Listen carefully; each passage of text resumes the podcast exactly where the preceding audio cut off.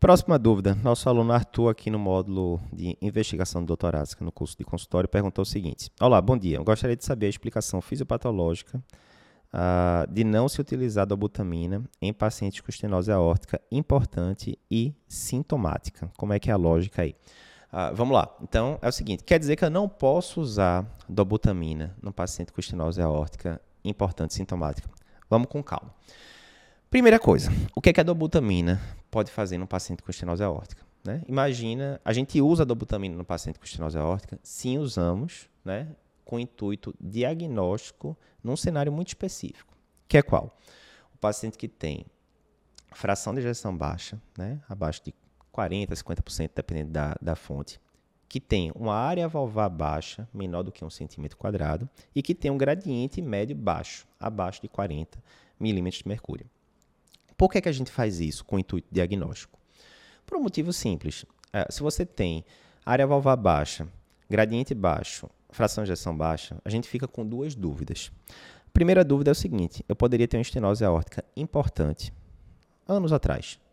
Estenose aórtica importante, fração de ejeção preservada, teria indicação é, talvez de intervenção nesse momento, mas o paciente não foi no médico, alguma coisa do tipo tal. Ok. Na evolução, a gente sabe que uma estenose aórtica importante, que não é tratada, pelo aumento da pós-carga, aquela coisa toda, ela pode ir induzindo fibrose no ventrículo esquerdo. E com isso, o ventrículo esquerdo começa a cair, fração de ejeção, e começa a dilatar. Imagina que esse paciente vai piorando, piorando, e aí chega para você no consultório a primeira vez na vida com fração de ejeção lá embaixo, 30%, por causa da estenose aórtica, área valvar baixa, mas aí o gradiente dele está baixo. Por que está baixo? Está baixo porque o ventrículo esquerdo está baleado agora, ele já não consegue ejetar muito sangue em direção à, à válvula aórtica. Quanto menos sangue passa através da válvula aórtica, mais o gradiente vai caindo. Né? Esse seria um cenário. Outro cenário que a gente pode ter, né, nessa mesma situação, fração de ejeção baixa, área valvar baixa, gradiente baixo, é o seguinte: é um paciente que tem o ventrículo detonado por outro motivo, digamos, a miocardiopatia alcoólica, paciente é etilista de longa data, tem a fração de 30%, eu estou lhe dizendo que é pelo álcool. E ele tem uma estenose aórtica, digamos, discreta. Discreta. E o que, é que acontece? Na hora que o ventrículo está baleado, joga pouco sangue em direção a essa válvula aórtica, pode ser que essa válvula aórtica esteja abrindo pouco, simplesmente porque está passando pouco sangue através dela. Né? Então é uma válvula aórtica que se eu jogasse muito sangue ali, ela até ia abrir bem, mas como está passando bem pouquinho sangue, porque o ventrículo está baleado, a válvula aórtica abre pouco, e isso gera uma área valvar baixa e eu fico ali vendo sem saber o que é está acontecendo direito. O que é que acontece? Se é a primeira vez que eu estou vendo esse paciente, eu não tenho nenhum exame prévio dele, eu fico em dúvida do que é que está acontecendo. Será que é uma estenose aórtica importante e que derrubou o ventrículo? Ou será que é uma estenose aórtica não importante e está associado com alguma outra miocardiopatia? Não sei dizer. Nessa hora, entra a importância do eco-estresse com dobutamina. Porque a dobutamina vai uh, aumentar a contratilidade desse ventrículo esquerdo, vai tender a melhorar né, a contratilidade e a fração de ejeção e vai tender a jogar mais sangue através da válvula aórtica.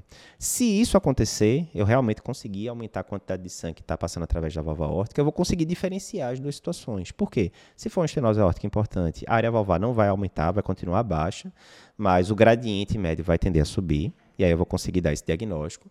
Do outro lado, se for uma estenose aórtica discreta, por exemplo, e um paciente com miocardiopatia alcoólica, miocardiopatia dilatada, alguma coisa do tipo, na hora que eu jogo a dobutamina, vai aumentar a quantidade de sangue que está passando através da válvula aórtica, aquela válvula aórtica vai abrir melhor, a área vai ficar acima de um centímetro quadrado, eu vou conseguir discernir uma situação da outra. Então, posso usar dobutamina no paciente com estenose aórtica importante sintomática? Posso, nesse cenário. Beleza. Eu posso usar dobutamina no paciente com estenose aórtica importante sintomática num cenário terapêutico em que eu quero melhorar o, o quadro clínico daquele paciente? Posso também. Exemplo, eu estou com um paciente, esse mesmo paciente, digamos, tinha uma estenose aórtica importante, ninguém interviu nele, ele começou a fibrosar o ventrículo e agora ele está com estenose aórtica importante, com uma fração de 30%. Cenário muito ruim. Esse paciente estava esperando para colocar uma TAV, alguma coisa do tipo, mas nesse meio tempo, enquanto o convênio estava liberando, alguma coisa do tipo, esse paciente descompensa e chega para mim no pronto-socorro francamente descompensado, insuficiência cardíaca tipo C, mal perfundido, congesto, né? Aquela situação. Nesse cenário, eu posso usar dobutamina nesse paciente no protocolo de insuficiência cardíaca, né, perfil C, mal perfundido? Posso. Posso. Ah, Eduardo, mas veja, dobutamina não tem seus riscos na estenose aórtica? Tem sim. Por quê? A gente sabe que pacientes com estenose aórtica, eles têm um risco maior, por exemplo, de arritmias ventriculares, taquicardia ventricular, porque pode ter fibrose do ventrículo e tal. Na hora que eu jogo dobutamina, né, que é, é pró-arritmogênico, aumenta o risco desse paciente ter uma taquicardia ventricular, por exemplo? Aumenta. Aumenta. Eu posso aumentar, na hora que eu jogo dobutamina, eu posso aumentar o gradiente transvalvar, aumentar a, o sopro, o sopro vai ficar mais audível, etc. Posso também. Mas veja, é aquela velha história. Aí é questão de custo-benefício. Você está com um paciente com IC perfil C na sua frente, mal perfundido, débito urinário baixo, tempo de é, perfusão capilar alto, lactato lá em cima, e por aí vai. A dobutamina nesse paciente, ela tem aquele efeito ali transitório de melhorar né, a, a situação do paciente e lhe permitir né, estabilizar esse paciente clinicamente, usar diurético, melhorar a diurese, deixar o paciente menos congesto e tentar deixar ele minimamente compensado para depois você fazer o tratamento definitivo, que seria, por exemplo, um implante de válvula aórtica, né? uma troca de válvula aórtica, o que seja.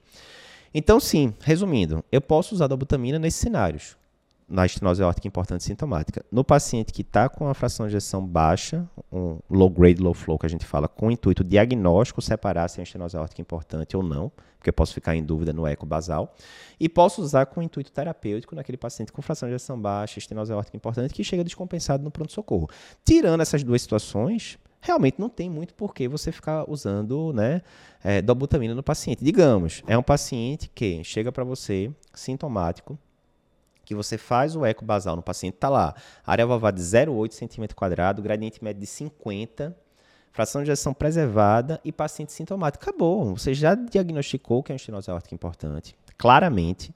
Você já sabe que esse paciente tem sintomas e, portanto, tem indicação de intervenção. Para que você injetaria dobutamina para o paciente? Nesse caso, você não vai ter nenhum benefício. O diagnóstico está afirmado. O paciente não tem indicação clínica de dobutamina, tem indicação clínica de intervenção.